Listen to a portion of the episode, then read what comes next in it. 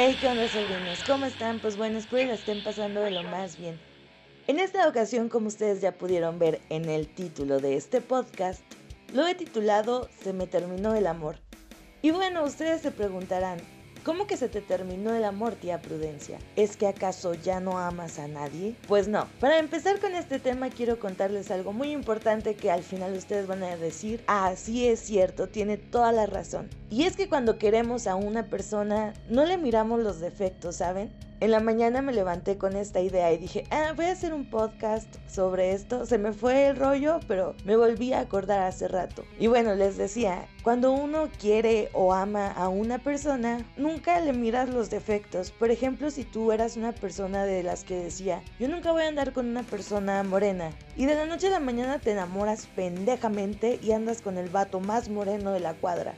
Para ti tiene la sonrisa más hermosa del mundo esa persona. Digamos que no es la mejor chef, pero tú dices, oh Dios mío, esta es la comida más rica que he probado en mi vida. Pero volvemos a lo mismo, estás como idiotizado. Entonces, no sé, yo siento que no vemos un poquito más para allá. Sin embargo, un día se te termina el amor. Bueno, si están enamorados actualmente, espero no pase pronto. Pero un día se te termina el amor y ya no empiezas a ver a esa persona tan atractiva. Dices, guácala, es, es moreno, dices, no mames, la sopa que hace no tiene caldo. Lo escuchas reírse o le escuchas reírse y dices, güey, qué pedo con su pinche risa. Parece que va a matar a alguien, pero no. Simplemente es que, digamos que, como cuando estás bajo los efectos del alcohol, todo es bonito, todo es amor y paz. Al día siguiente te puedes acordar o no, pero en ese momento la estás pasando bomba. Pero después ya cuando se te pasan los efectos dices, ah, no mames, eso no me hubiera, no me hubiera causado tanta gracia si no hubiera estado borracho. Entonces yo siento que es por lo que pasamos. ¿Y por qué se los estoy contando? Bueno,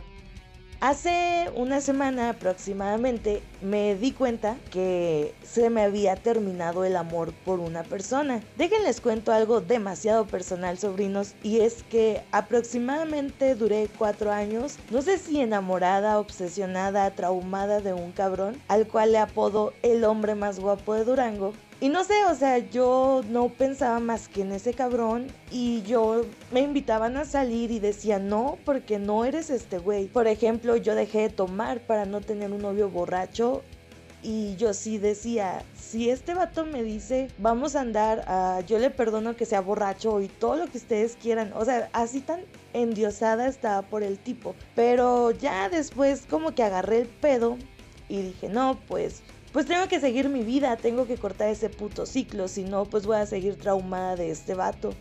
Y fue lo que hice, y les digo, hace una semana lo topé, pero fue todo tranquilo, ya no me alteré como antes, que me ponía nerviosa cada vez que lo veía. De hecho, en una ocasión que lo vi lloré porque fue como demasiada impresión para mí. Pero está tan cagado que antes lo buscaba, o más bien, no lo buscaba, sino yo siempre en mi mente si no es que diario, casi a diario, decía o pensaba, ay, espero y encontrármelo. O sea, ahora que ya no lo quiero, como que parece adrede, me lo topo ya bastantes veces.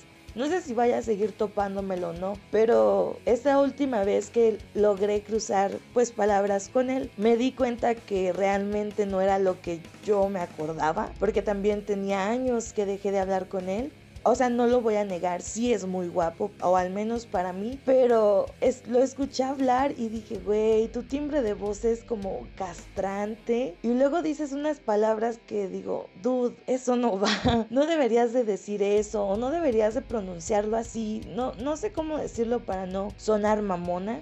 Pero sí, o sea, me di cuenta en varias cosas que dije, uh-uh, yo no quisiera esto para mí, entonces fue cuando me di cuenta que pues se me había terminado el amor por ese vato y pues por eso ya no lo veía todo hermoso, todo atractivo. Esos y otros defectos le estuve viendo a mi compa y dije, bueno, ya superé esa etapa.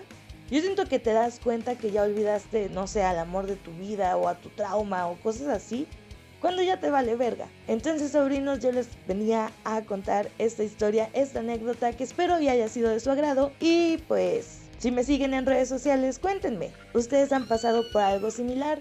Mi nombre es Sandra Cuña y nos vemos hasta la próxima.